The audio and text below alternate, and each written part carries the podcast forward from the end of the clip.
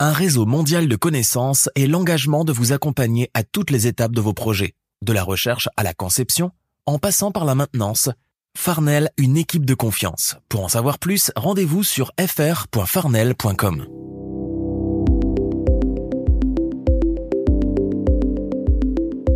Bonjour, bonsoir au microphone, Bruno Guglielminetti. Je suis très heureux de vous retrouver pour cette édition de Mon Carnet du vendredi 23 juin 2023.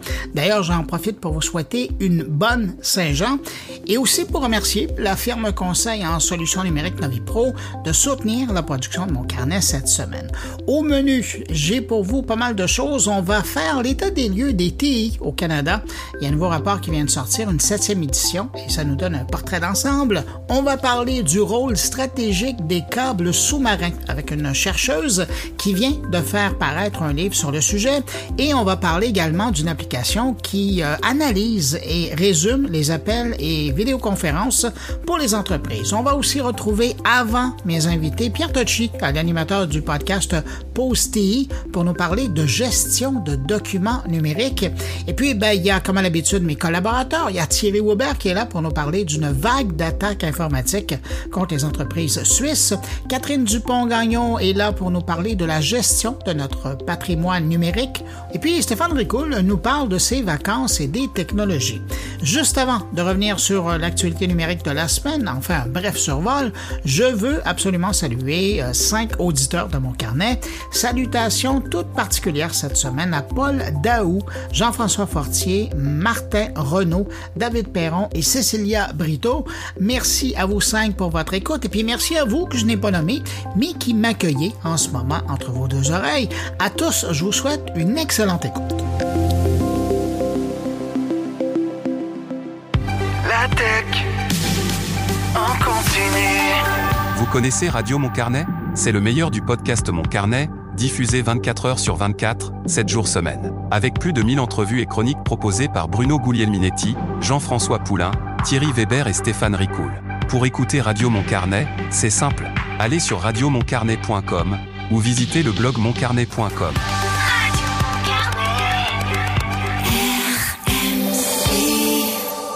De retour au podcast Mon Carnet, en compagnie de Bruno Guglielminetti. On en parlait depuis un moment, mais ben voilà, maintenant c'est fait.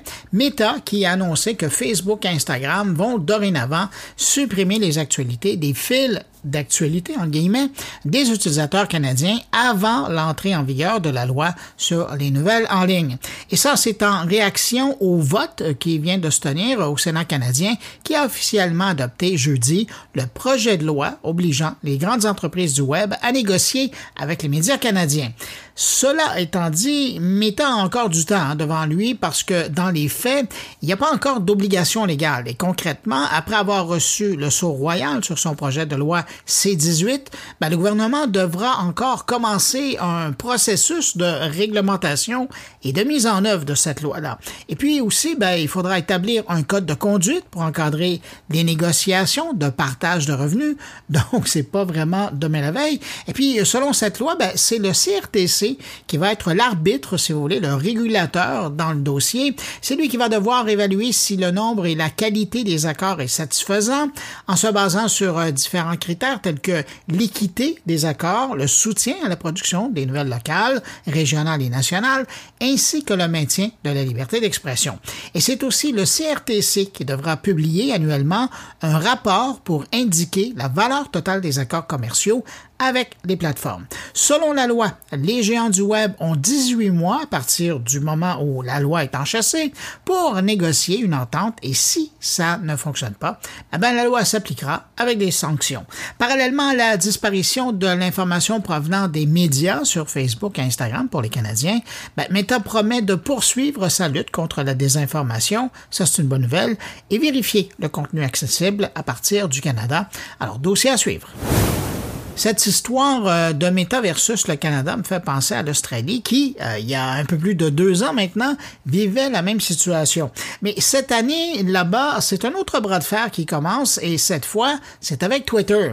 Les autorités australiennes chargées de la sécurité sur Internet, le e-safety, ont donné à Twitter un délai de 28 jours pour indiquer comment ils vont lutter ou comment même ils luttent présentement contre la haine en ligne. Si l'Australie n'a pas de réponse d'ici la mi-juillet, Twitter recevra une amende de plus de 600 000 dollars canadiens Et fait intéressant, le commissaire à la sécurité en ligne, qui est une ancienne employée de Twitter, a dit cette semaine que Twitter était responsable d'une plainte sur trois concernant des discours de haine en Australie. Twitter doit donc montrer patte blanche et fournir des informations sur les mesures concrètes qu'il utilise pour empêcher la haine en ligne et faire respecter ses règles. J'ai bien hâte de lire cette réponse, sachant que Elon Musk a mis toute l'équipe de modération, incluant même les sous-traitants, à la porte il y a quelques mois, et euh, il y a même le responsable du service de modération qui a quitté l'entreprise depuis. Alors, c'est un autre dossier à suivre. Vous savez comment on dit euh, depuis les débuts de ChatGPT euh, qu'il ne faut pas mettre d'informations personnelles ou stratégiques dans l'outil? Eh bien, cette semaine, on a eu une nouvelle illustration des risques euh, que peuvent encourir les gens. La firme de cybersécurité Groupe IB a découvert une fuite massive des informations d'identité de ChatGPT sur le dark web. C'est plus de 100 000 comptes qui sont concernés par cette fuite. Et là, on parle de fuites gérées par des groupes de voleurs d'informations comme Raccoon ou Redline qui se spécialisent dans le vol d'accès d'identité qui mène à de l'information. Et c'est en Inde qu'on retrouve le plus grand nombre d'utilisateurs victimes du vol. Et d'ailleurs, l'information n'est pas anodine non, parce que ça indique également la forte utilisation de l'outil dans le pays, notamment par de nombreuses entreprises technologiques indiennes qui ont intégré ChatGPT pour améliorer le service client et la productivité des employés. Plusieurs autres pays comptent des victimes dans ce vol. On voit notamment beaucoup de gens du Pakistan, du Brésil, du Vietnam, de l'Égypte, des États-Unis, de la France, du Maroc, de l'Indonésie et du Bangladesh. Avant de passer à mes invités de la semaine, je veux prendre quelques minutes pour vous parler de la nouvelle édition du podcast Post TI de Novi Pro, euh, qui euh, cette semaine traite d'un défi que nous avons tous, la gestion des documents numériques. D'ailleurs, que celui qui n'a pas de problème avec ça lève le premier la souris je vois pas beaucoup de souris levées. Tiens, pour parler du problème, on va aller rejoindre Pierre Tocci, l'animateur du podcast. Bonjour Pierre. Bonjour Bruno. Pierre, euh, cette semaine, dans la balado de Postéi, vous parlez de gestion de documents. Effectivement, la gestion de documents, c'est pas une tâche qui est juste de classer des documents. Moi, je vois surtout ça comme une discipline pour avoir une bonne mémoire d'entreprise. C'est le patrimoine, hein? Exactement, et c'est exactement c'est ce que euh, Stéphanie décrit parce que notamment avec euh, pénurie de main d'œuvre, les experts qui partent à la retraite, l'expertise de 40 ans, on met pas ça sur un bout de papier. Ça prend de la discipline pour avoir quelqu'un qui peut prendre la relève et la gestion documentaire va nous aider, aider à accélérer justement une prise en charge de cette expérience-là. Ouais, puis quand on écoute euh, l'édition, ce qu'on se rend compte, c'est que c'est peut-être facile de sauvegarder les documents, mais le défi après, c'est de les trouver. Oui, et c'est là qu'on a besoin d'une discipline. Euh, euh, Stéphanie appelle ça de l'archivage, mais moi j'appelle ça surtout de la nomenclature. Appeler les choses de la même manière, pour la même raison, etc. Donc, ça facilite aussi l'apprentissage lorsqu'on veut récupérer quelque chose. Dans les clients que tu as, est-ce que tu trouves que c'est un, problème ou un enjeu euh, qui, est récurrent, qui revient souvent? Je n'appellerais pas ça un problème, je vais appeler ça un enjeu. On n'a jamais le temps de classer. Jamais, jamais, jamais. Mais je suis convaincu, si on était pour faire un ratio, le temps de trouver quelque chose, le temps que ça prend à classer, exemple, classer, ça te prend une minute, le retrouver, pas mal sûr que ça va être beaucoup plus qu'une minute. Peut-être qu'on va parler en heure. Oui, puis ça, c'est par personne qui veut retrouver le document. Exactement. Et est-ce que cette personne-là, elle est là, celle qui l'a classé? Comment que ça s'appelait? C'est là qu'on a besoin d'une mémoire d'entreprise. Aujourd'hui, avec le numérique, ça se complexise aussi. Ben oui, tout à fait. Il y a tellement de possibilités. Oui. Ben, avant, il y avait une petite boîte de fiches, puis on trouvait les documents dedans, mais c'est plus ça. Euh, Pierre, on va aller écouter un extrait de, ton euh, entretien avec Stéphanie Gagnon, et puis on revient tout de suite après. Certain.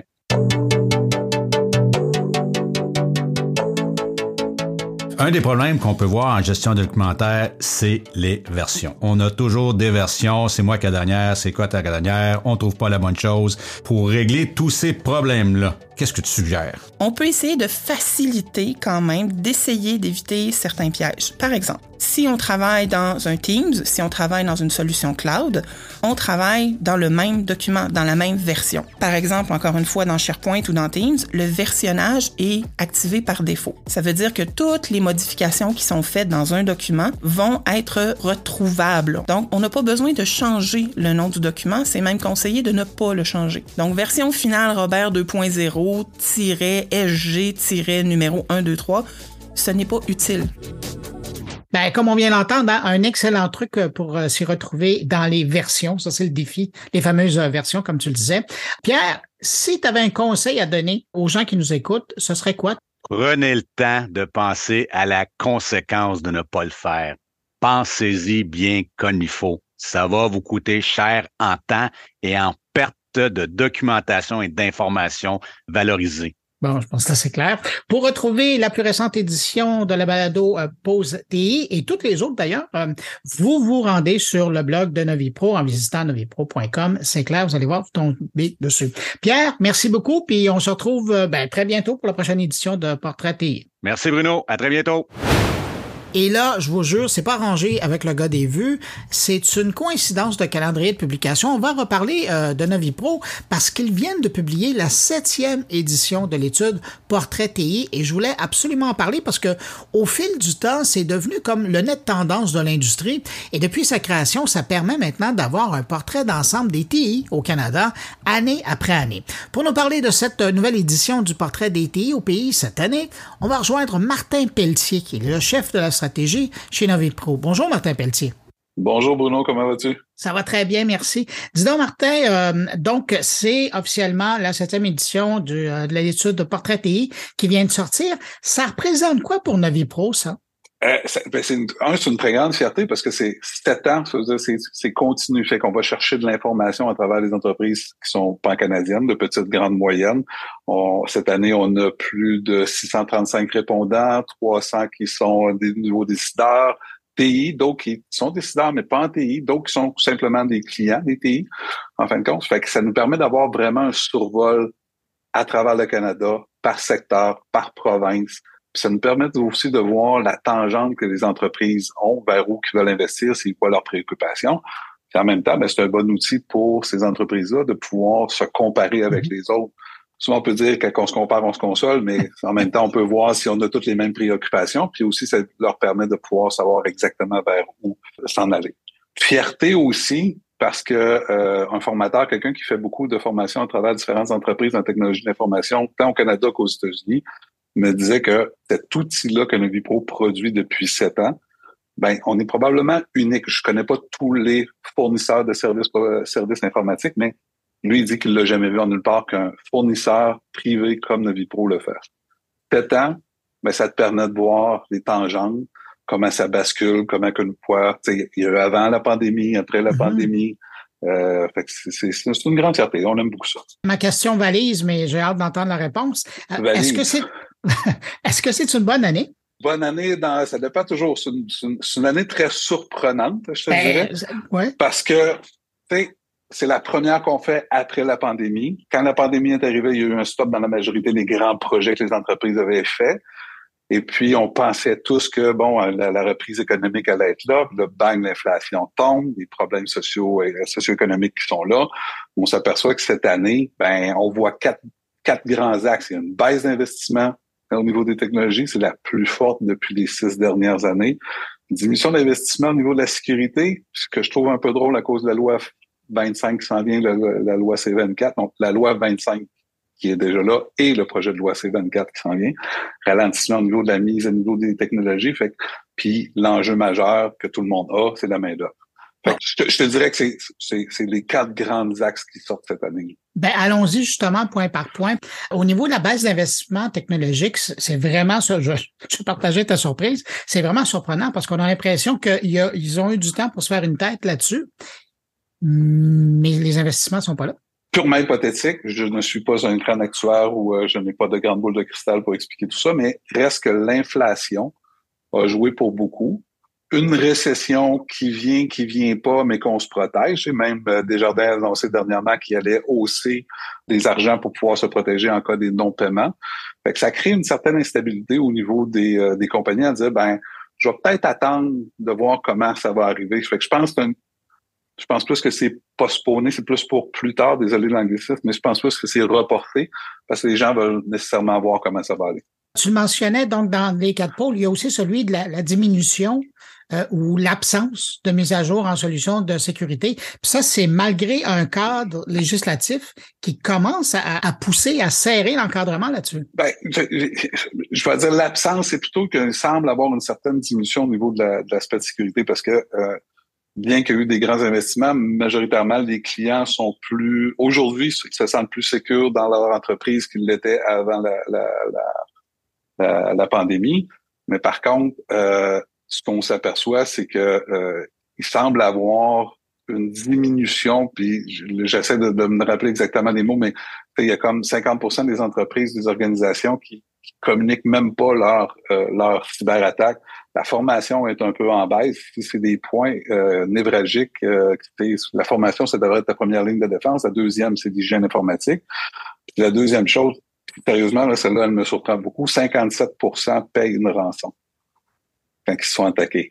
Puis on parle des menaces, la moyenne, c'est plus de 500 000 qu'ils doivent payer. Fait que 57% l'an passé, c'était 56. Je peux te dire que la business de cyberattaque fonctionne très bien. Mais il y a une chose qui me surprend encore beaucoup plus, c'est que dans les années 2000, je me rappelle d'avoir vu cette, transformation-là au niveau des infrastructures, c'était de ça me plaît prendre relève. Il faut que je sois capable de me relever en cas de désastre. Là, on parle de cyber-résilience. Tu as 57 de personnes, d'entreprises qui payent une rançon.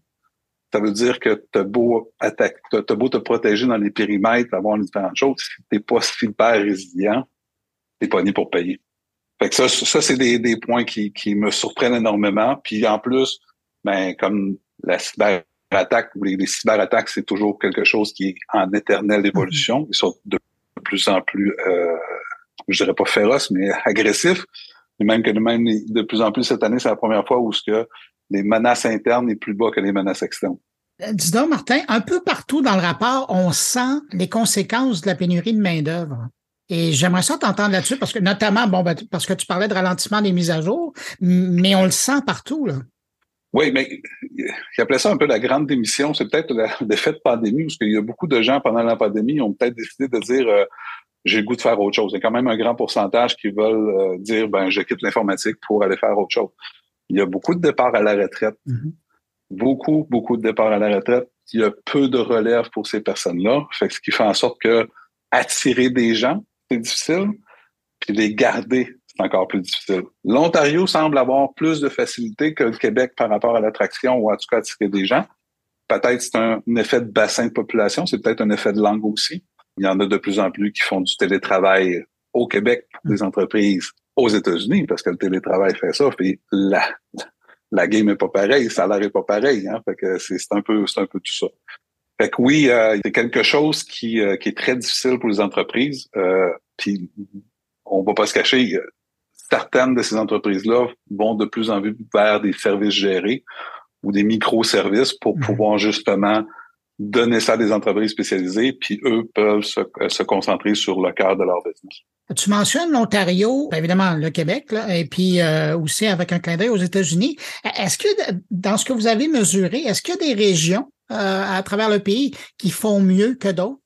Ben, l'Ontario est la, la, place où ce qui investit le plus. Puis la même chose, c'est que c'est en Ontario que euh, les, les, équipes TI sont considérées comme stratégiques ou font partie de la, la, la stratégie de l'entreprise pour pouvoir l'agrandir, euh, comparativement à 82% au Québec. Fait qu'il y a une différence entre les deux. Mais en même temps, on peut se comparer. Le, on parlait tantôt d'effet de, de, d'inflation l'Ontario a été beaucoup plus affecté et encore une fois, l'économie québécoise semble avoir été moins affectée par les problèmes d'inflation euh, cette année. Mais euh, dans les deux cas, souvent, l'Ontario est plus en avance pour soit l'investissement, soit des nouvelles technologies ou aller, comme j'expliquais, euh, ben, je pas j'expliquais, mais comme je mentionnais tout à l'heure, au niveau de l'intelligence artificielle et de l'automatisation. Martin, je sais qu'on a encore le nez dessus, là, mais comment tu vois, donc on a un an de recul, comment la pandémie, euh, selon toi, quand tu regardes euh, ce portrait que vous donnez là, comment la pandémie a influencé les pratiques en matière de cybersécurité? Euh, le télétravail est là pour rester. Donc, Ça, c'est un gros impact, ça. Ça, c'est un énorme impact.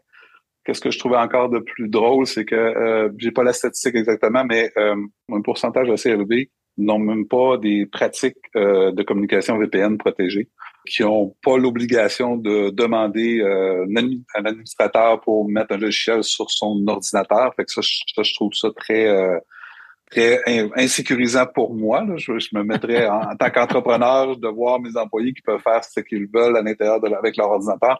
Ça peut créer euh, certaines choses. Mais comme le télétravail ne changera pas, euh, c'est un des gros points. Puis la deuxième chose, c'est ça un des points qui influence ou préoccupe beaucoup euh, les gens en sécurité, c'est euh, les tensions socio-économiques, la guerre, la Chine, entre la Chine et les États-Unis. Si on fait juste regarder ce qui s'est passé il y a peut-être quelques semaines, ou ce que des attaques russes sur des sites Internet de nos entreprises québécoises, un, un, un, ça a changé beaucoup le monde, je dirais, la post-pandémie. En terminant, Martin, quand tu regardes cette étude-là, avec les chiffres, tu compares aux six euh, années précédentes, tu dirais que toi, tu es optimiste par rapport à la prochaine année? Parce qu'il reste beaucoup de choses à faire. Euh, je vais dire prudent. Optimiste. Si on parle, il, reste quand même que ne pas investir en technologie, c'est, juste de pousser plus loin le problème parce que les technologies avancent tellement rapidement. Euh, fait c'est de repousser plus loin. Je pense que c'est de le voir de façon plus judicieuse, planifier les choses pour la prochaine année. Mais euh, reste un point, c'est faux. Le nerf de la guerre, la sécurité, c'est reste le point où il faut faire très, très attention. Alors, évidemment, on a survolé le portrait euh, TI parce que c'est beaucoup de pages à regarder, beaucoup de chiffres aussi. Merci beaucoup. Il y a, mm-hmm. il y a vraiment du détail là-dedans. Quelqu'un euh, qui nous écoute, qui voudrait mettre la main sur euh, le portrait, qu'est-ce qu'il fait? Comment ça fonctionne? À l'intérieur, ben, ils peuvent venir visiter le site de Navipro, www.navipro.com. On a une section qui s'appelle Hub de contenu où ce que la majorité de toutes nos publications, soit en termes vidéo, soit en termes de documentation, ils sont déjà là. Fait vous pouvez avoir plein de contenu présent. Et en profiter pour écouter vos balados. Exactement. Puis euh, la meilleure, je pense, c'était celle-là à Cybersécurité 2020, où c'était animé par un magnifique Bruno. merci beaucoup, Martin, pour euh, cette entrevue. Martin Pelletier, qui est chef de la stratégie chez Novipro, et puis qui nous donnait un peu de son temps pour parler justement de cette septième édition de l'étude Portrait TI. Salut, Martin. Salut, Bruno.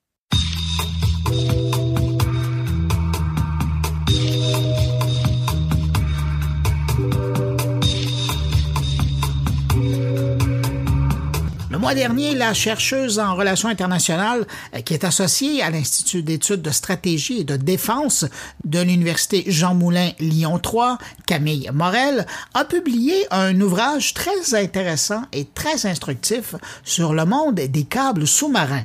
Depuis longtemps, elle étudie la géopolitique des câbles sous-marins et dans son ouvrage justement intitulé Les câbles sous-marins aux éditions Biblis Inédit, elle nous amène au fond des pour mieux comprendre les enjeux stratégiques qui entourent ces gigantesques boyaux d'informations. Pour discuter de cet univers, on va le retrouver à Lyon. Bonjour Camille Morel. Bonjour. Comment on décide un jour de s'intéresser aux câbles sous-marins?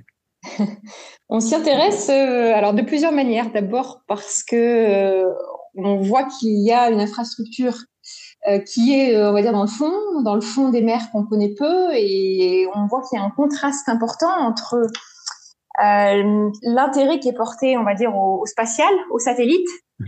euh, qui représente pourtant moins de 2% en fait hein, du transfert de communication à l'échelle internationale, et puis ces infrastructures des câbles sous-marins qui en fait semblent indispensables, en tout cas à la grande majorité de nos activités quotidiennes, et dont on parle relativement très peu, si ce n'est pas du tout.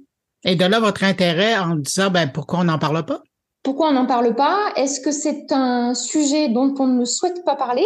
Ou ah. est-ce qu'on ne peut pas parler aussi parce que trop technique, parce que trop confidentiel ou trop lié à des problématiques peut-être de, de, sécurité ou autre? Donc il y avait pas, mal de mystères autour de ces infrastructures, euh, de désintérêt aussi pour le dire comme ça, de la, de, de, des acteurs publics, hein, des, des, États en général. Et puis tout d'un coup, à partir de 2013, 2014, euh, on voit que certains États, notamment les États anglo-saxons, euh, se positionnent sur ce sujet, commencent à, à, renouveler leur intérêt. Donc je voulais essayer de comprendre en termes de politique publique pourquoi est-ce qu'il y avait ce, vous voyez, ce, ce, ce, changement d'attention, de, est-ce que ça a révélé quelque chose ou pas du tout? Euh, C'est vraiment cet aspect-là que j'ai commencé à étudier, en effet. Mais dans votre réponse, là, vous venez d'évoquer le fait que peut-être qu'on veut pas qu'on en parle. Vous avez cette impression-là, en, travaillant sur le sujet, qu'il y a, il y a certains groupes, il y a certains gouvernements qui tiendraient euh, à ce qu'on n'attire pas l'attention sur le sujet? Alors, je dirais qu'aujourd'hui, je suis plutôt mitigée dans cette réponse. Je crois pas. Je crois que c'est surtout euh, que les gouvernements ne souhaitaient pas parler du sujet parce qu'ils le maîtrisaient mal. Donc, euh, vous voyez, ne pas révéler plutôt, alors peut-être pas une faiblesse, parce que je dirais pas du tout que les États, notamment occidentaux, sont en position de faiblesse, mais euh, ça avait l'air d'être une infrastructure finalement si technique qu'elle échappait aux, aux, politiciens, on va dire, entre guillemets. Et donc, euh, en parler, c'était aussi prendre le risque d'évoquer un sujet voilà, qu'on ne maîtrise pas vraiment. C'est aussi un des le câble souterrain, c'est pas vraiment nouveau. Hein? je voyais qu'en 1838, on commençait à faire des tests. En, 1850, il y a eu un, câble qui a été euh, euh, installé entre la France et l'Angleterre. Mais pourquoi aujourd'hui c'est devenu stratégique? En effet, les câbles, ils sont anciens. Donc, euh, vous l'avez dit, milieu du 19e siècle, la, la, la, création de ces câbles, qui étaient des câbles télégraphiques à l'époque. je crois que ce qui a changé, alors fondamentalement, ces infrastructures, déjà à l'époque, elles avaient révolutionné hein, le transfert d'informations à l'échelle du globe. Euh, pour vous donner une idée, quand il fallait transmettre un message entre l'Europe et, et, le continent américain, nord-américain, il fallait plusieurs jours de mer. Euh, C'était le temps en fait de, de, de qu'un individu traverse physiquement l'océan en bateau. Et puis d'un coup d'un seul, vous avez une infrastructure qui vous permet de transmettre une information en quelques heures. Et ça, déjà, en termes de dimensionnement, de, euh, en, quoi l'information elle est devenue stratégique, en quoi ça a changé nos rapports, c'était déjà quelque chose, un, gap qui était passé à, cette époque-là. Mais c'est vrai qu'aujourd'hui, euh, et à l'heure de l'ère télé, de l'ère, pardon, de la fibre optique, depuis les années, les fins des années 90, on a euh, l'utilisation des câbles pour d'abord les appels téléphoniques vers l'international et puis ensuite avec le développement d'Internet pour les données de connectivité euh, Internet. Et je crois qu'aujourd'hui, on a atteint un, un, seuil vraiment haut parce que euh, toute notre économie, finalement, nos activités, elles sont numérisées. Et en fait, donc c'est parce que l'importance de ces câbles a, a, augmenté pour la société, pour l'individu, mais aussi pour la société dans son ensemble, mmh. que elles sont devenues plus stratégiques, en partie. Il faut aussi dire que euh, la technologie, elle permet une transmission d'informations euh, très rapide, que les informations qui sont contenues dans ces câbles, ils sont euh, sont multiples. Elles peuvent être, euh, comme on l'a dit, celles des réseaux sociaux. Elles peuvent être aussi celles des entreprises qui stockent des données sur le cloud. Elles peuvent être aussi euh, de l'ordre, je sais pas, de la banque et de la finance. Et donc, la valeur finalement de la transaction, de la donnée qui passe par ces câbles, elle est aussi importante. Et donc tout ça, ça fait que l'information contenue et le contenant de cette, de cette donnée, les câbles sous-marins sont devenus très stratégiques. Et c'est pour ça que maintenant, on peut même parler de géopolitique du câble sous-marin? Alors c'est vrai que la question de, du positionnement notamment de cette infrastructure sur le globe, elle, euh, elle révèle donc des, des, des, rapports de force qui sont exacerbés. En réalité, dès l'époque télégraphique, on, il y a une forme de géopolitique des câbles sous-marins parce qu'il y a déjà des pays qui sont bien reliés, d'autres moins bien reliés, des pays qui sont dépendants d'autres États pour leur transfert de données. Et tout ça, ça crée des dépendances et donc une forme de géopolitique. Néanmoins, aujourd'hui, ce qu'on a, ce qu'on a, ce qu'on pourrait appeler un retour d'attention vers les fonds marins, euh, notamment de la part des, militaires, hein, en fait, de, de, des différents, des grandes puissances notamment. Et donc, le fait est que si on s'intéresse à un domaine, à un espace qu'on maîtrisait mal, pas bien, aujourd'hui, on, on voit qu'on a des technologies qui permettent d'aller plus loin, plus profondément, qui permettent de connaître ce milieu plus qu'auparavant, et c'est ce qui fait que ça devient un champ vraiment de conflictualité, ou en tout cas un champ potentiel, je dirais, de conflictualité, et donc une géopolitique un peu renouvelée aussi de ces câbles. Mais quand on vous lit, on se rend compte que les, les câbles sous-marins, maintenant, c'est devenu, ben, c'était un enjeu pour les pays, pour les gouvernements. Par la suite, ça a été euh, les entreprises de communication, puis aujourd'hui, c'est les géants de l'Internet. Il y a beaucoup d'acteurs maintenant dans le domaine. Oui, c'est un marché qui est assez complexe, qui est assez euh, pluriel. Il y a, on, va dire pour le résumer, aujourd'hui trois grands types d'acteurs dans le marché des câbles. On a vraiment les, les fabricants euh, de l'infrastructure, les poseurs de câbles, ce sont des armateurs, et puis les propriétaires. Et effectivement, dans les propriétaires, les choses se complexifient aussi au fil du temps. Avant, on avait surtout des opérateurs de communication euh, réunis en consortium, 20-30 pour euh, voilà parce que les, les, investissements dans les câbles étaient des, des grosses sommes.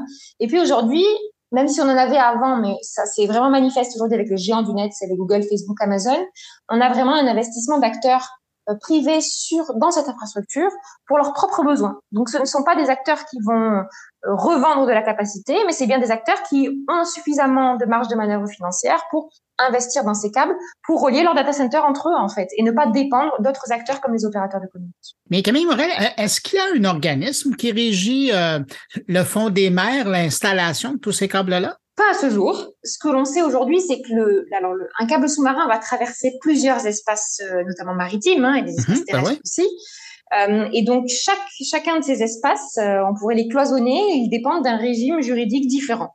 Et euh, c'est ce qui fait un peu la complexité aussi de cette infrastructure, c'est qu'on n'est pas sur une sur une liaison entre.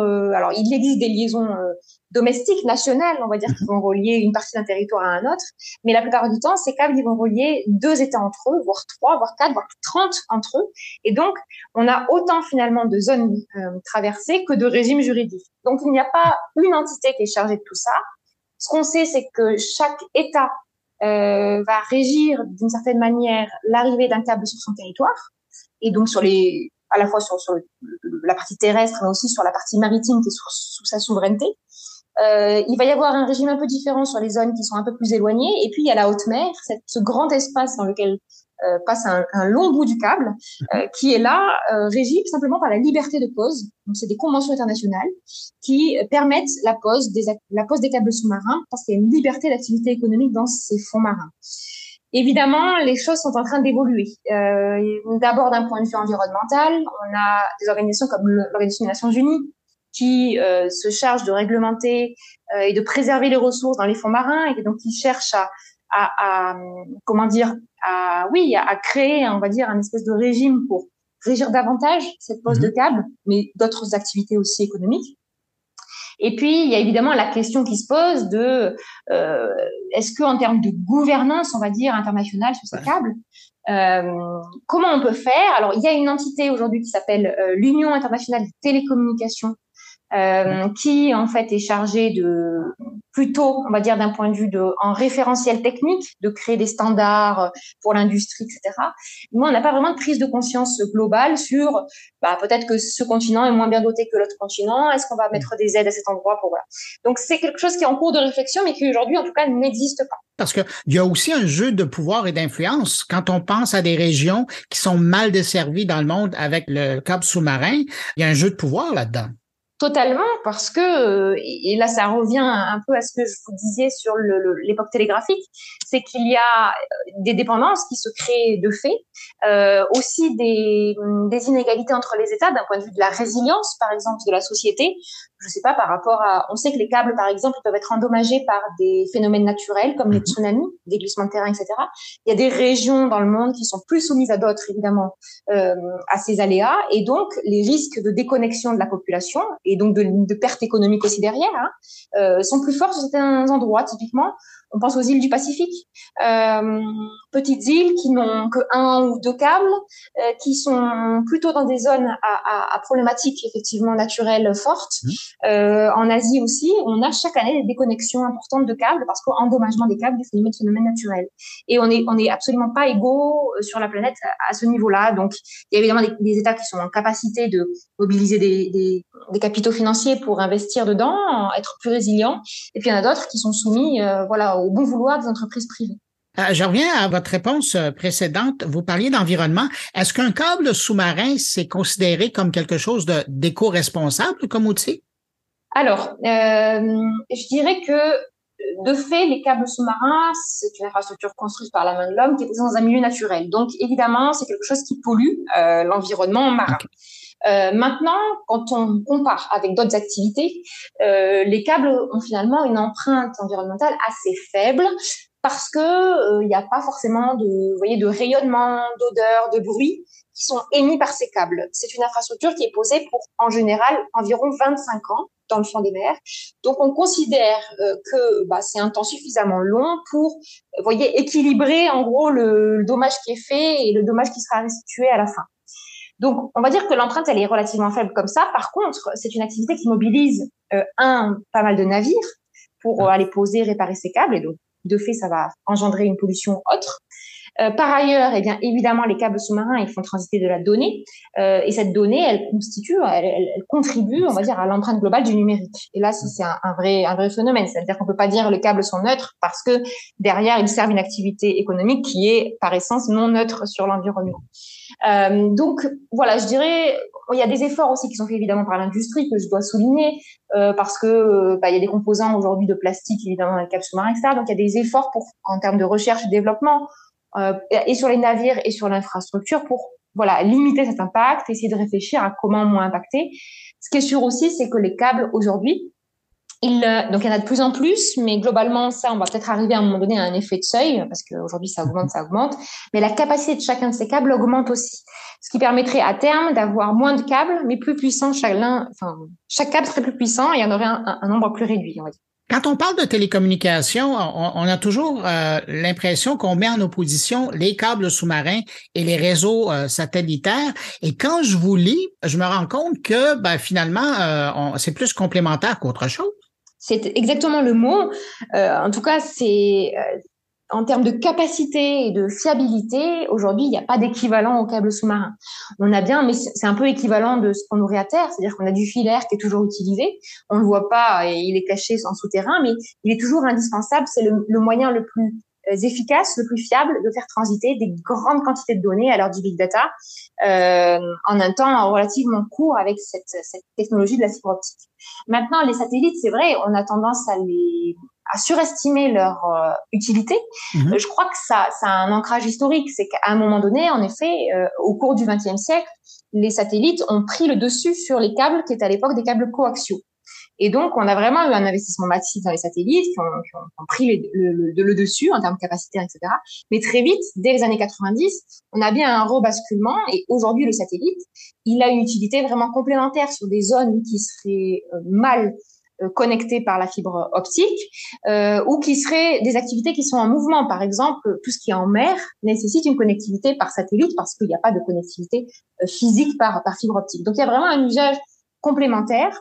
Euh, Aujourd'hui, en tout cas, après, la technologie, elle peut évoluer très vite et il pourrait y avoir euh, voilà, une, rupture technologique dans le domaine des télécommunications qui, qui mettrait à mal cette, ce, ce, statut du câble sous-marin. Mais aujourd'hui, en tout cas, euh, c'est une technologie qui n'est pas concurrentielle.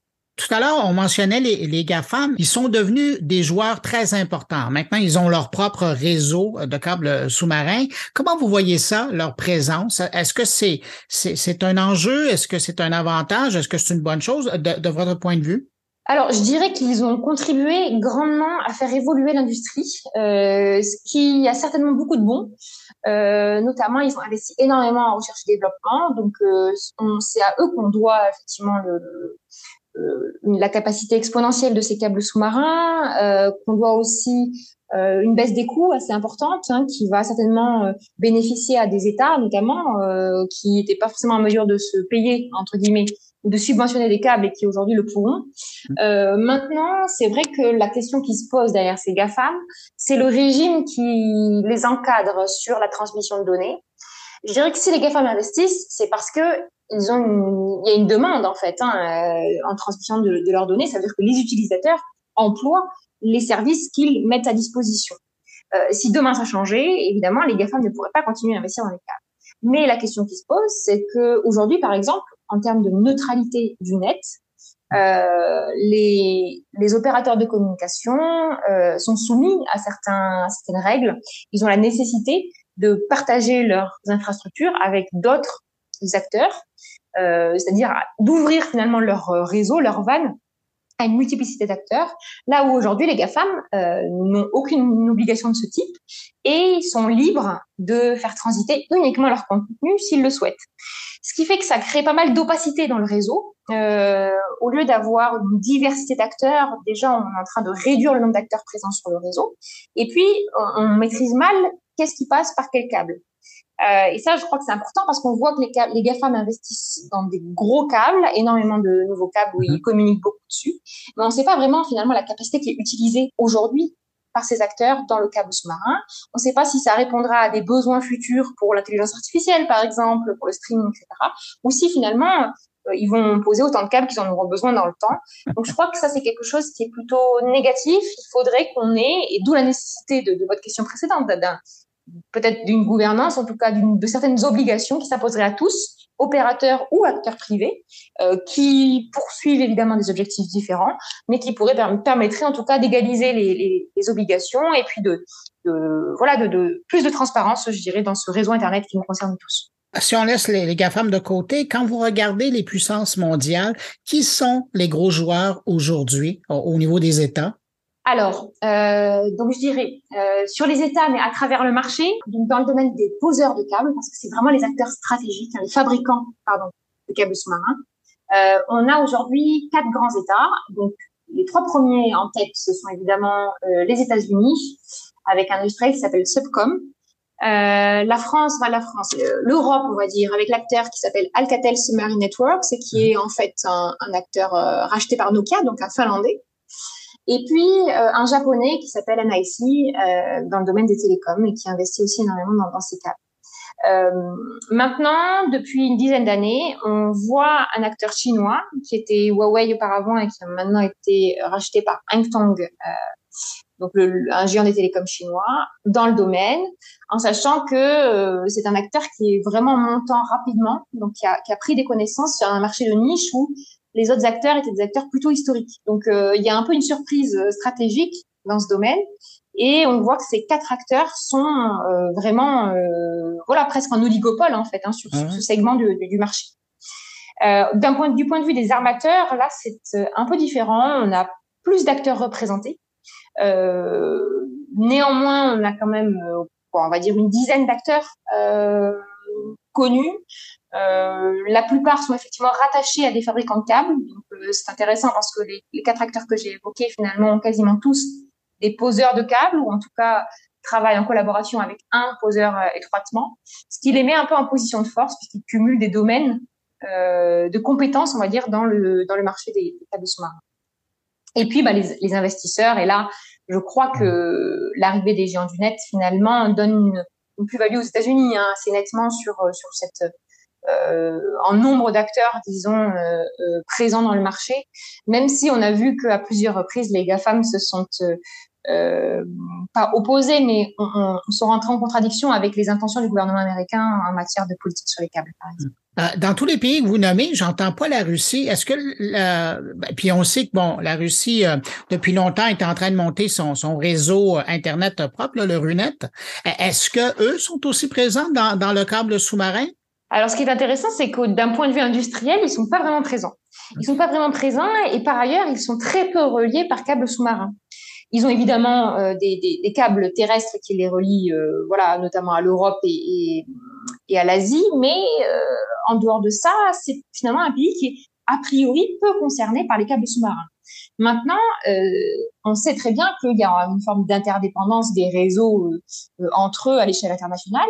Et euh, on voit surtout que la Russie, par contre, est très présente sur le plan euh, politique en matière de câbles, avec euh, notamment, euh, je dirais d'un point de vue peut-être militaire, ou en tout cas sécuritaire, la présence régulière de, de, de, bâtiments qui sont pointés du doigt par les Occidentaux à proximité des, de ces ben infrastructures.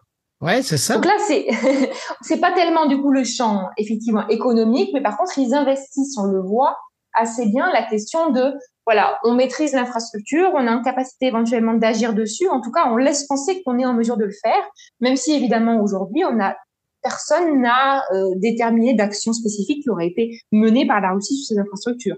Mais dans le contexte notamment du conflit évidemment avec l'Ukraine, dans le cadre des gazoducs aussi, des ruptures de gazoducs, on a, il y a eu beaucoup de suppositions qui avaient été faites. La question de la capacité de la Russie à agir éventuellement ou à, à acquérir des technologies lui permettant d'agir sur ces câbles se pose évidemment. Et quand vous parlez d'agir, c'est de les détruire. Euh, oui, alors soit de les détruire, en effet. Alors euh, les suppositions sont ouvertes, hein, on peut on peut tout imaginer. ouais. Mais euh, en premier lieu, c'est effectivement la coupure. Pourquoi? Parce que historiquement, de toute façon, euh, les câbles euh, ont été, à travers le temps et l'histoire, des cibles de puissance dans des cadres de conflits ou de tensions géopolitiques. internationales importantes. Mais il y a aussi la question qui se pose de potentiellement faire autre chose de ces câbles, s'en servir peut-être de support pour des capteurs d'information, euh, où passent les, les, les sous-marins des autres. Enfin voilà, on pourrait tout imaginer. Euh, s'en servir peut-être avec, enfin, sur des formes d'armes à retardement aussi, euh, euh, parce que ben ils sont dans les fonds marins, des endroits auxquels on ne les attend pas forcément. Il y a une discrétion à agir. On pourrait aussi parler de, de éventuellement de renseignements à partir de ces câbles. En tout cas, il y a beaucoup de, mythes autour de ces câbles et, évidemment de, voir qu'il y a de ces navires qui font de la cartographie autour des câbles. On se pose la question de qu'est-ce qu'on peut vraiment faire sur ces infrastructures. En terminant, quand vous regardez, le, parce que ça fait longtemps que vous vous intéressez au sujet, quand vous regardez le futur, comment vous le voyez pour euh, l'industrie, le, monde euh, du câble sous-marin? Est-ce que c'est prometteur? Est-ce qu'on on est rendu à un seuil? À quoi ça va ressembler selon vous? La vraie question, c'est en effet, est-ce que le nombre de câbles, typiquement, va commencer à, réduire ou est-ce qu'il va se stabiliser? Aujourd'hui, il augmente, il augmente. Euh, pourtant, il y a un turnover assez important. C'est-à-dire que tous les ans, on rajoute de nouveaux câbles, mais on est censé en enlever aussi, hein, qui sont plus à jour ou plus. Donc, la, question se pose vraiment. A priori, la technologie aujourd'hui, comme elle n'arrête pas de se développer et que la capacité augmente, et que nos besoins en transmission de données ne font qu'augmenter, euh, et des, des technologies comme ChatGPT et l'intelligence mmh. artificielle en, en général hein, vont contribuer à, à, augmenter les flux de toutes parts. Euh, a priori, c'est une industrie qui a une, un bel avenir devant, devant elle, mais euh, la question se pose de est-ce qu'il n'y aura pas une, une technologie concurrente effectivement qui va exister, euh, qui, qui, pourrait effectivement faire concurrence ou rendre euh, inopérant finalement ces liaisons qui sont un peu d'une autre on pourrait dire que c'est assez, euh, j'ai perdu le terme, mais voyez, un peu vieux jeu aussi d'utiliser encore ces infrastructures qui ont finalement pas beaucoup changé, hein, euh, en tout cas extérieurement et autres. Donc, euh, donc la question se pose. Moi, je crois que pour l'instant, en tout cas, et pour les cinq prochaines années, l'avenir est plutôt est plutôt fluctuant en tout cas. Camille Morel, je rappelle que vous êtes chercheuse en relations internationales. Vous êtes associée à l'Institut d'études de stratégie et de défense de l'Université Jean Moulin Lyon 3. Et puis aussi, très important, si vous désirez en savoir plus, vous venez de publier aux éditions Biblis Inédit le livre intitulé Les câbles sous-marins. Je vous invite à mettre la main là-dessus. C'est fascinant. Et j'avais l'impression de vraiment descendre sous la mer et de, de découvrir un nouveau monde. Camille Morel, merci d'avoir pris de votre temps pour répondre à mes questions. Un grand merci à vous.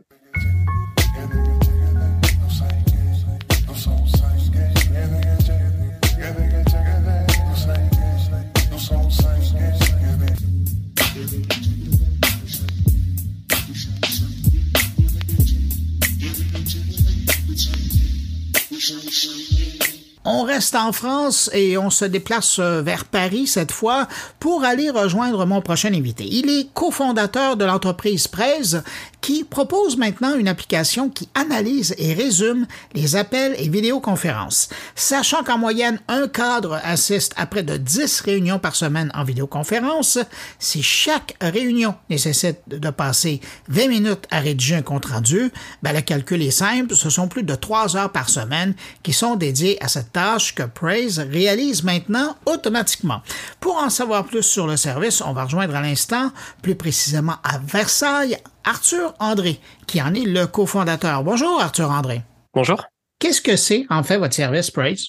Alors Praise, c'est une solution de hub vidéo euh, dans lequel vous allez pouvoir euh, enregistrer vos réunions euh, Meet, Zoom, Teams, mais également les conversations sur Aircall ou les solutions VoIP, qui va permettre voilà d'avoir toutes ces conversations dans une, un seul endroit, plutôt que de devoir aller chercher le lien Zoom, le lien Teams, de partager le lien avec quelqu'un toutes les conversations sont automatiquement euh, euh, mises dans la même librairie qui permet de facilement chercher euh, les appels.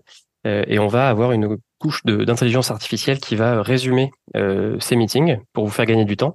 L'idée, c'est pas de vous faire réécouter une heure de meeting en entier, mais c'est de, de le réduire à la substantifique moelle et, et de pouvoir extraire les, les passages intéressants. Mais donc, je reviens sur la première partie de votre réponse. Donc, c'est presque tous les outils de vidéoconférence qui sont pris en charge par l'application? Euh, oui. Alors pour l'instant, on s'intègre avec euh, Zoom, Teams, euh, Google Meet, les outils qui sont les plus utilisés par, par les entreprises. mais à terme, on a vocation à s'intégrer avec n'importe quelle solution de visio.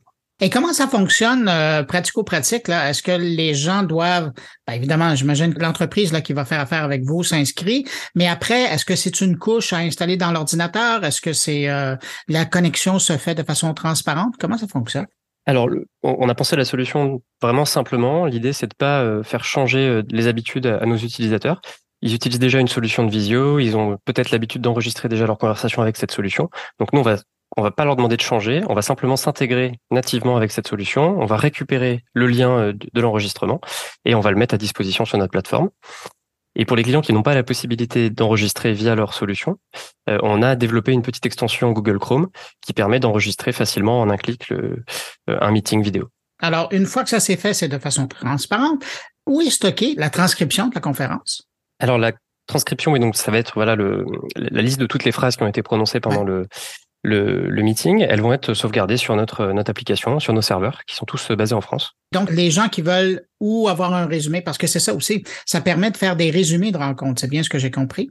Oui, tout à fait. On fait euh, donc on fait de la transcription pour rechercher un mot clé en particulier, quelque chose que vous avez dit. Si voilà, si c'était un échange riche et que vous, voilà, il y avait des détails que vous voulez retrouver. Mais évidemment, la, la grande valeur ajoutée, c'est surtout le résumé, c'est de pas passer une heure à réécouter un meeting de une heure, c'est d'aller réécouter seulement les moments euh, important parce qu'on se souvient de la structure d'un appel et donc peut-être qu'on a envie juste de réécouter le début, le moment où on a discuté de je ne sais quel sujet, euh, de chit chat ou même euh, voilà le ou le moment clé, euh, voilà la discussion de la négociation du prix ou un échange d'informations. Donc on fait un résumé, on va mettre une ligne qui va résumer le, passage. Donc on va mettre par exemple discussion des détails du prix avec le prospect et on peut réécouter que ces deux minutes là. par exemple, pour un manager commercial, ça va être très intéressant de réécouter uniquement ces deux minutes qui sont le, finalement les, le moment le plus, euh, le plus intéressant pour lui pour euh, ensuite pouvoir coacher son, son équipe. Et ce résumé-là, il est fait à partir de quel type d'outil? Alors, le, le résumé, il va être, euh, il va être fait via ChatGPT, qui est une API très connue qui permet de, de synthétiser une grande quantité d'informations assez rapidement. et la force de cet outil, c'est que c'est très modulaire.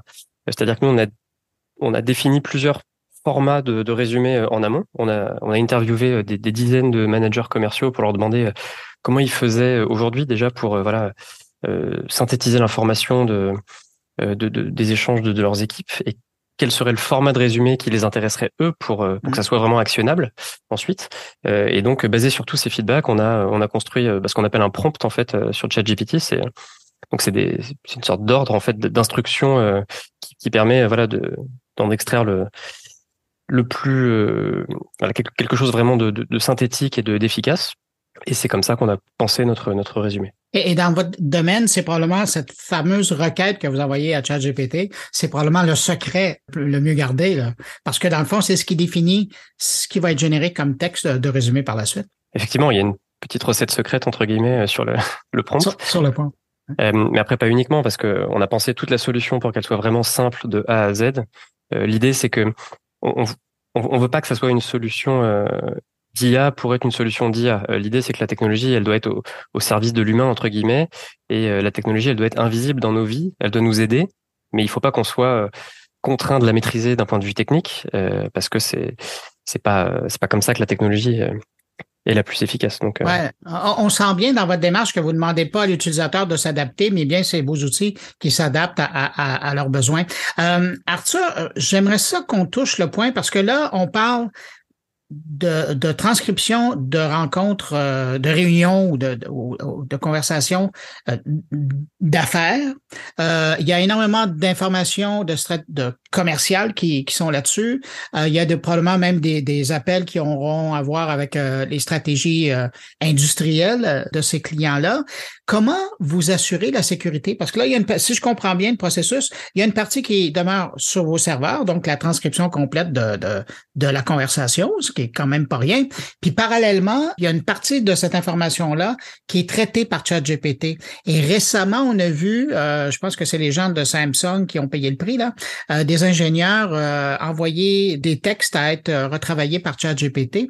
Et disons que la direction de Samsung n'avait pas aimé ça. Alors, comment vous, vous travaillez le volet sécurité par rapport aux textes et aux conversations dans votre service? C'est une très bonne question. Effectivement, la sécurité des données, c'est un questionnement central euh, aujourd'hui. donc, donc, nous, on utilise aujourd'hui des acteurs qui sont des voilà des, des acteurs de référence qui ont des, normes de, respect de, de, la sécurité des données, et de la confidentialité très élevées. aujourd'hui, on passe donc par euh, Amazon en partie pour le stockage et, euh, et ChatGPT qui sont des entreprises américaines, mais qui ont des implantations en France. Aujourd'hui, toutes nos données sont stockées en France. Amazon le garantit. Euh, Amazon a des certifications pour cela et, c'est contrôlé. Donc, et c'est justement pour vous assurer de la sécurité que vous demandez à ce qu'il soit stocké en France? Euh, c'est pour la sécurité, parce qu'il y a des contraintes au niveau du RGPD. voilà, si les données sortent de l'Union européenne, ensuite, il n'y a pas les mêmes garanties outre-Atlantique qu'en Europe. Et, du coup, c'est vraiment pour ça que nous, on a, on, a, on a à cœur de rester le plus français possible et de stocker le maximum de données. Malheureusement, aujourd'hui, on peut pas garantir que 100% des données ne transitent pas un peu par les États-Unis. Aujourd'hui, on utilise euh, des, des, compagnies américaines qui ont forcément des serveurs américains, mais on a vraiment à cœur de, de faire attention là-dessus. On est très transparent avec nos clients euh, là-dessus, et, euh, et à terme, on, imagine voilà renforcer encore plus le, la localisation des données en Europe et, et en France tant que possible. Vous avez déjà une vingtaine de clients. Ben, le service est nouveau, là, mais vous avez déjà euh, quand même une vingtaine de clients. Quel type de clients utilisent déjà votre service? Alors oui, effectivement, on a une vingtaine d'entreprises qui nous utilisent aujourd'hui. Euh, c'est assez récent, on s'est lancé euh, l'année dernière, on a eu quelques mois de recherche et développement, de, de, de phase de bêta, le temps de, de, construire la première version de la solution. donc là, en quelques mois, on a déjà une vingtaine d'entreprises qui nous font confiance. Ça va être principalement des, entreprises qui sont des, startups ou des, PME, euh, des entreprises de taille un peu intermédiaire, donc euh, des entreprises en général entre 20 et 200 personnes, euh, principalement des équipes commerciales euh, qui vont nous utiliser pour s'enregistrer, pouvoir se réécouter, s'améliorer, faire du coaching. c'est des équipes qui font beaucoup d'appels. on a certaines personnes qui passent plusieurs heures en visio à faire des démonstrations et des présentations avec leurs clients chaque jour. Donc ça va être principalement voilà des fonctions commerciales, un petit peu des équipes customer success aussi, parce que c'est euh, voilà, c'est des équipes qui ont besoin de garder la trace des échanges, de pouvoir se souvenir six mois après, ok, le client avait tel enjeu, je réécoute le, je réécoute notre dernière conversation euh, avant le prochain meeting, comme ça c'est c'est frais dans ma tête et je mmh peux je peux être pertinent pendant le, le call. Et on a aussi des équipes un peu plus euh, transverses. On a des équipes marketing qui vont utiliser l'outil pour réécouter les calls des équipes commerciales et pour aller chercher des, des informations sur ce que le prospect a pu leur donner, euh, donc pour adapter ensuite le message commercial. Euh, on a aussi des, euh, des équipes product, donc des, des, équipes techniques, produits qui ont besoin de, de, feedback sur des fonctionnalités pour pouvoir améliorer la solution. Et donc c'est une c'est une, source d'information pour elle qui est directe. il n'y a pas forcément besoin d'aller embêter l'équipe commerciale ou l'équipe qui est vraiment en contact avec le client pour lui demander du feedback. on a des commerciaux qui vont taguer, donc mentionner leurs collègues sur l'interface presse. Euh, et comme ça, ça permet voilà, d'organiser des, contenus, de les mettre à disposition euh, au sein de l'entreprise. L'idée, c'est vraiment de, casser un petit peu les barrières à l'information, alors que l'information est là, est disponible et que, et que ça se développe de plus en plus euh, en enregistrant les appels. Aujourd'hui, la tarification de presse, comment ça fonctionne? Est-ce que c'est un montant total ou est-ce que vous y allez par licence? Alors, on a un fonctionnement par licence. Donc, on fonctionne vraiment, voilà, un utilisateur actif est facturé 30 euros par mois. Euh, on a voulu faire une tarification unique, euh, très simple. Il n'y a pas d'option, il n'y a pas de frais de, configuration initiale, de frais de migration. Euh, nos clients nous font confiance, on, est transparent avec eux là-dessus. Il y a des concurrents qui sont beaucoup plus complexes dans leur façon de, gérer le, le, prix. Nous, on veut être simple, c'est transparent, on sait à quoi s'attendre en rejoignant Presse. Donc voilà, c'est 30 euros la licence par utilisateur. Il n'y a pas de limite. À 30 euros euh, par mois, c'est, j'allais dire, c'est vraiment pas cher. À l'heure actuelle, je sais que votre euh, presse, il vise principalement un marché euh, d'entreprise, un marché corporatif, mais à, ce tarif-là, est-ce que des travailleurs autonomes pourraient devenir clients chez vous? Alors bien sûr, on n'est pas du tout fermé au cas d'usage des, des solopreneurs, par exemple, ou des, voilà, des, on, a eu pas mal d'intérêt de certains professionnels de type coach, de type euh, headhunters euh, qui sont des euh, voilà des gens qui font quand même beaucoup d'appels mais qui sont indépendants donc ils, ils font pas partie d'une équipe. On est on est complètement ouvert sur ce cas d'usage. On n'a simplement pas préféré trop se concentrer sur ce, ce cas d'usage parce que c'est ils ont des besoins un peu spécifiques et c'est des gens en général qui justement vont trouver la vont aller chercher la solution et qui leur convient le, le mieux. Donc je pense qu'à terme, on aura certainement un plan adapté à ces utilisateurs-là, un petit peu, un petit peu plus abordable, euh, avec un peu moins de fonctionnalités. Mais on a préféré tout de suite, voilà, montrer le maximum avec euh, l'intelligence artificielle et, euh, et, se concentrer sur sur des équipes qui, qui en tirent le maximum tout de suite parce qu'ils sont ils sont plusieurs à utiliser la solution. Arthur, euh, dernière question. Euh, on, on, le disait tout à l'heure, les enregistrements, les textes, les retranscriptions, c'est sur vos serveurs, mais est-ce que c'est téléchargeable? Est-ce que les gens peuvent importer euh, toutes ces conversations-là sur en texte, là, par exemple, sur euh, leur serveur à eux?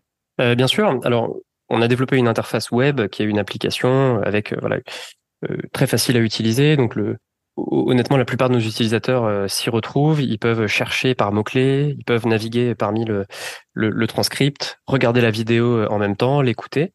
Euh, mais on peut évidemment extraire la donnée, elle n'est pas du tout prisonnière de la plateforme.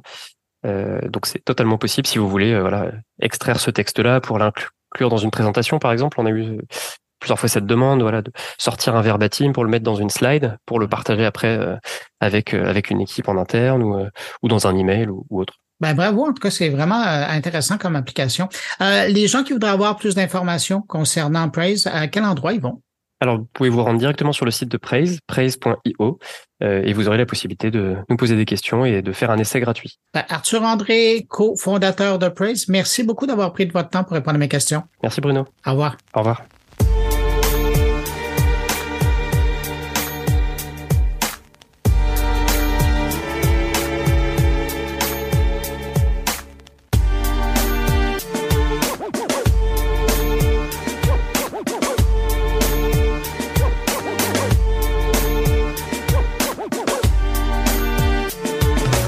Et maintenant, c'est le temps des collaborateurs, mais on reste en Europe pour retrouver l'ami Thierry Weber qui se promène cet été et ça ne l'empêche pas de s'intéresser à cette nouvelle vague d'attaques informatiques qui déferle littéralement sur les entreprises suisses depuis quelque temps.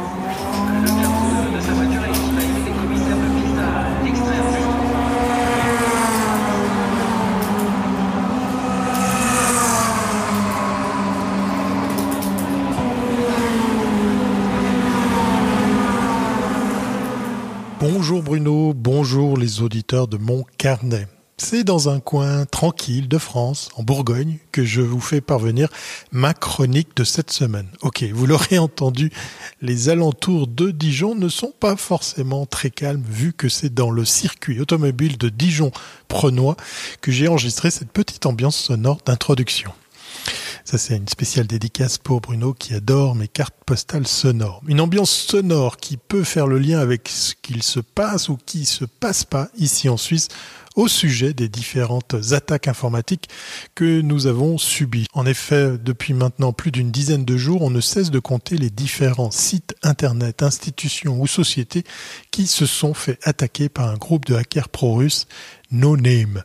Cette organisation est classée comme un collectif activiste qui soutient la Russie et porte le nom complet de No Name 057 ouvrez la parenthèse, 16, fermez la parenthèse. Personne n'est certain de l'emplacement de leurs membres, mais ils se trouvent probablement en Russie ou dans l'un des pays voisins. Le groupe est apparu pour la première fois en mars 2022, peu après le début de l'invasion russe de l'Ukraine. Et il s'est spécialisé dans les attaques DDoS, qui ciblent les sites web en les inondant de demandes. Ces attaques sont simples, mais spectaculaires.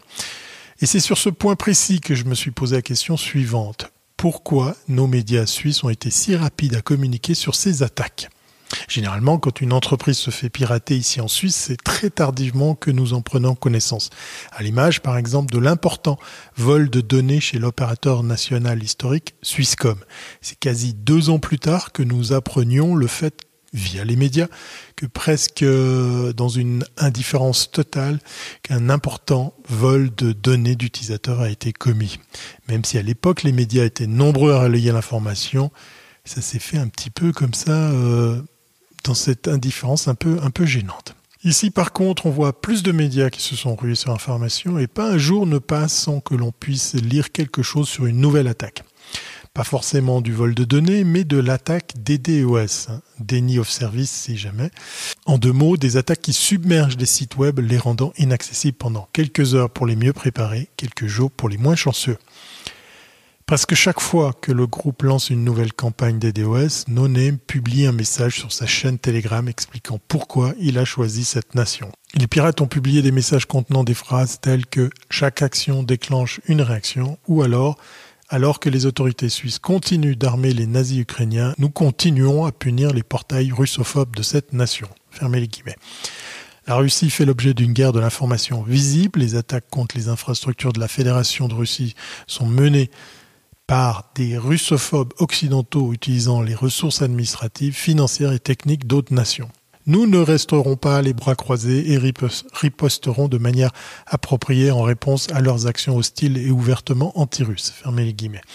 Une photo d'un ours rugissant était jointe à certains messages de no-name qui félicitent l'UDC, un parti d'extrême droite ici en Suisse, de s'être opposé à l'intervention du président ukrainien Volodymyr Zelensky devant le Parlement suisse. Comme nous l'a dit Stephen Meyer de la société de sécurité Zendata à Genève, les hackers de NoName coordonnent parfois leurs attaques avec un autre groupe, Killnet, qui est formellement un bras armé du Kremlin. Il y a donc une réelle proximité avec le pouvoir russe. Alors, est-ce là la raison pour laquelle les médias réagissent autant et si promptement? Est-ce l'arrivée de l'été, le manque habituel de faits marquants qui poussent nos amis journalistes à enfin s'intéresser à la cause sécuritaire informatique en Suisse?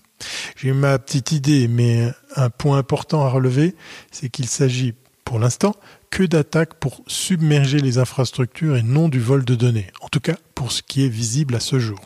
Autre point important et qui ne passe plus inaperçu, c'est la qualité de la sécurité de notre informatique ici en Suisse. Avant le discours du président ukrainien Volodymyr Zelensky devant le Parlement à Berne, les attaques informatiques contre des sites de la Confédération, des villes et notamment des SCFF, les chemins de fer fédéraux, se sont multipliées ces derniers jours en Suisse. Selon une analyse de la firme de cybersécurité Dreamlab Technology, environ 100 000 serveurs informatiques ont, récemment révélé des failles de sécurité démontrant à quel point la Suisse peine à protéger son espace virtuel.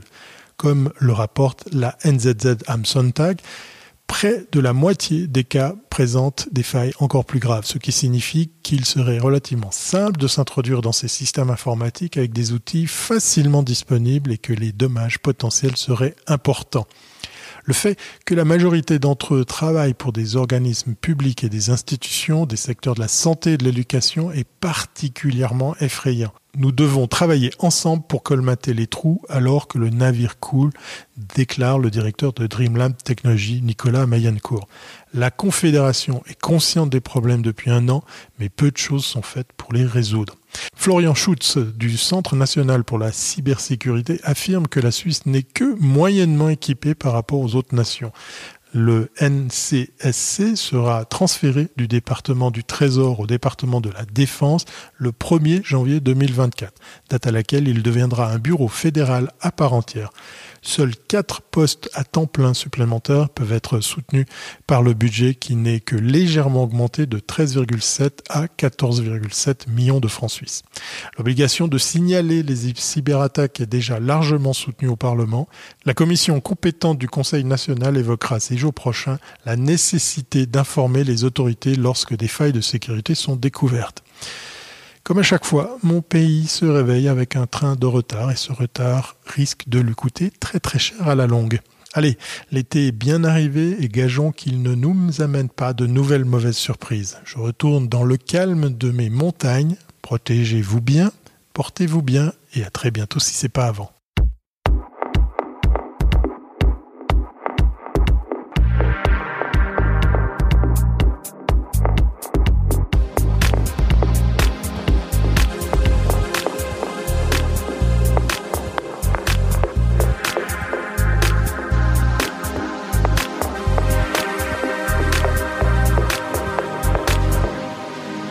Un sujet dont on ne parle pas assez dans le monde numérique, c'est bien de son patrimoine numérique personnel.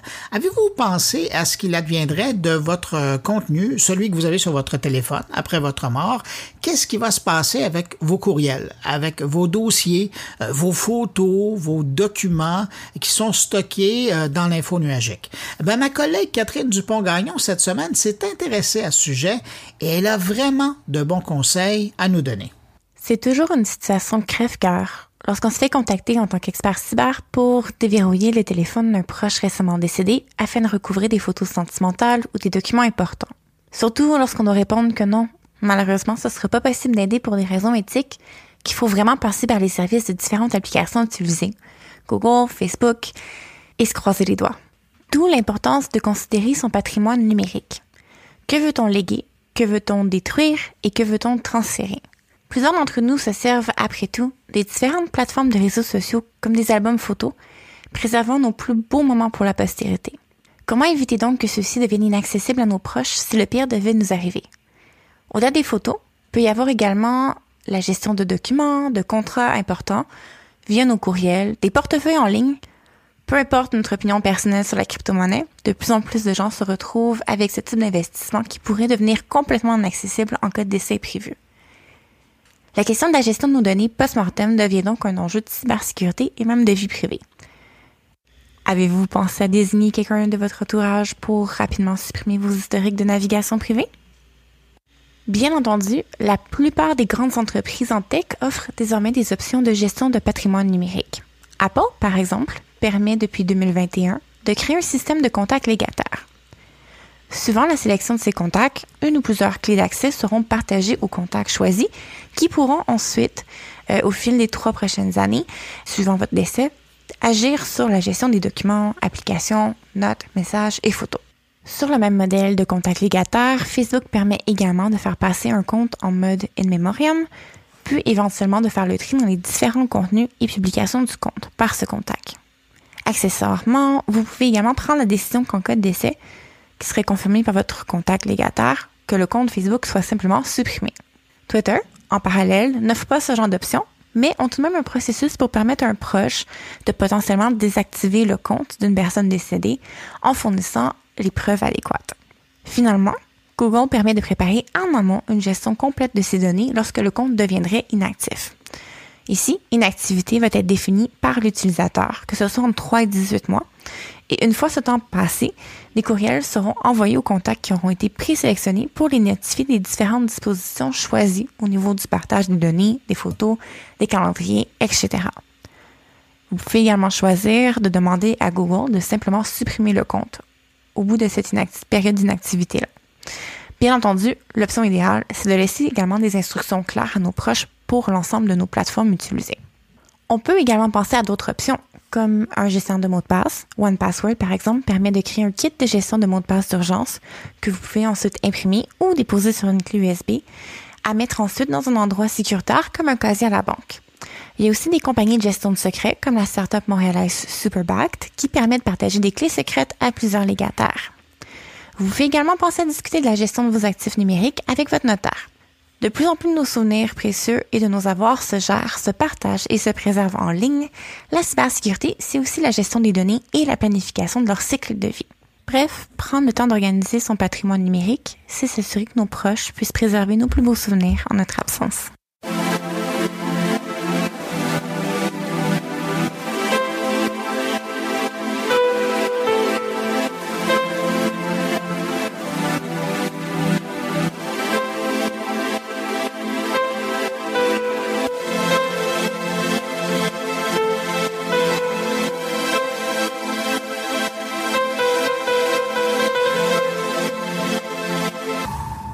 Stéphane Ricoul revient de vacances euh, qui semblent toutefois s'être bien passées, mais qui lui ont permis également de voir à quel point Google peut être présent dans la vie d'un voyageur.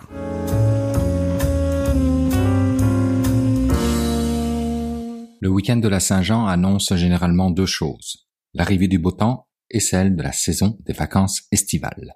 J'ai pris un peu d'avance et je me suis aventuré dans six destinations en deux semaines, dont deux escales, qui ne comptent pas pour les vacances, mais qui comptent pour ce qui s'en vient.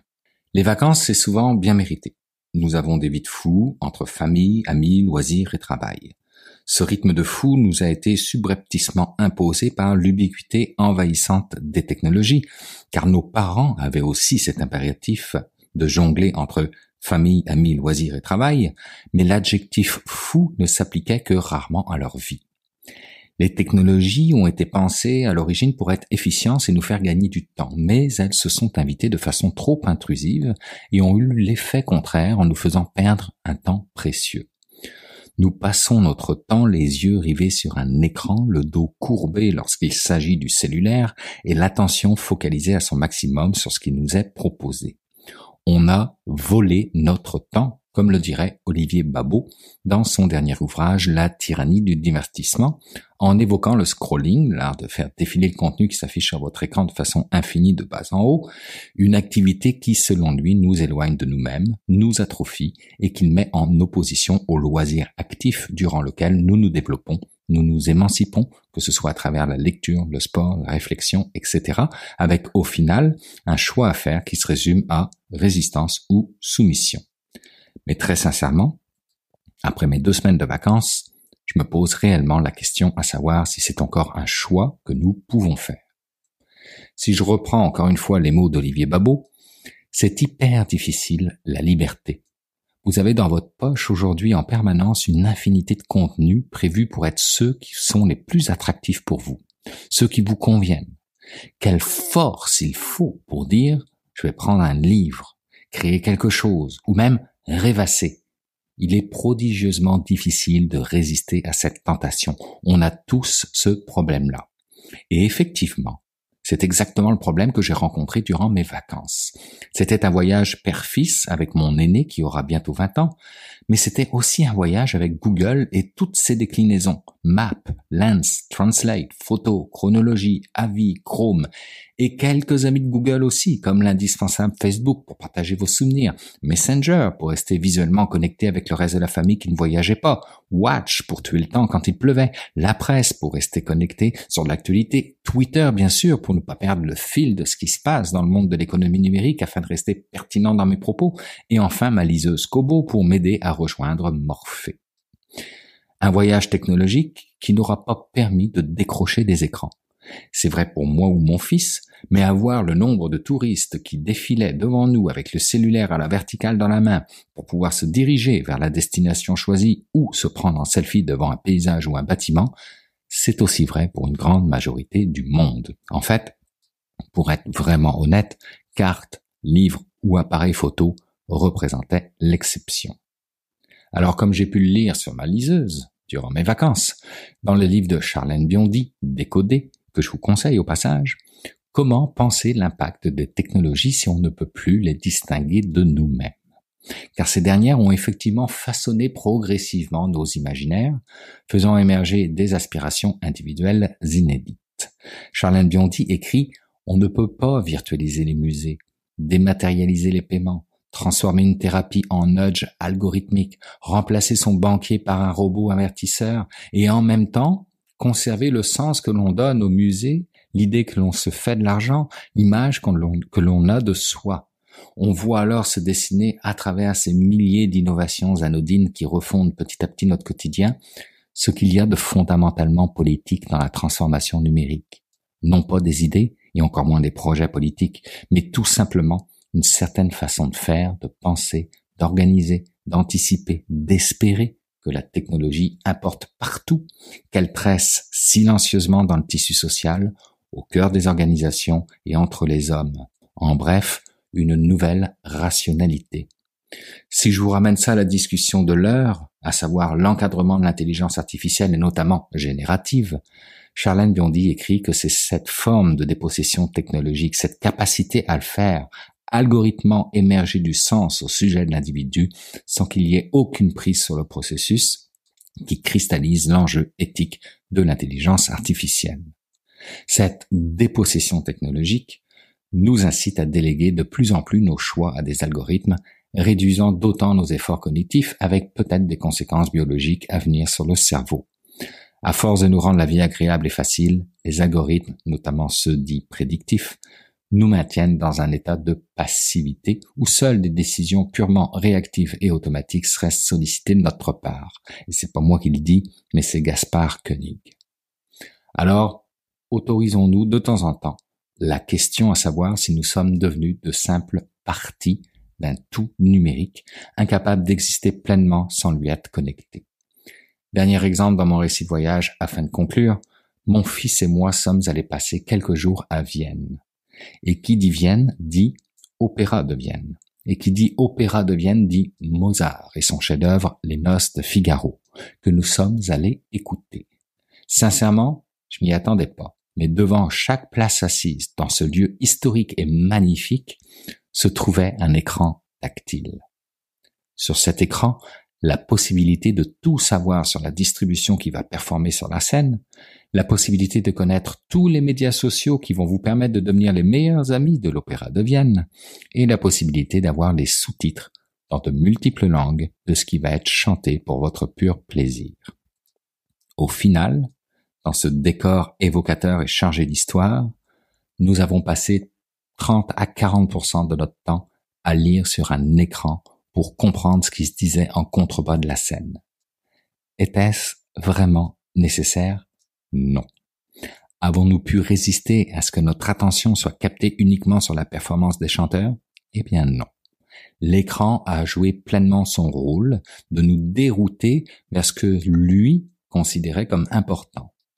Simple anecdote, absolument pas importante, mais qui en dit long sur l'intégration des technologies dans nos vies de tous les jours.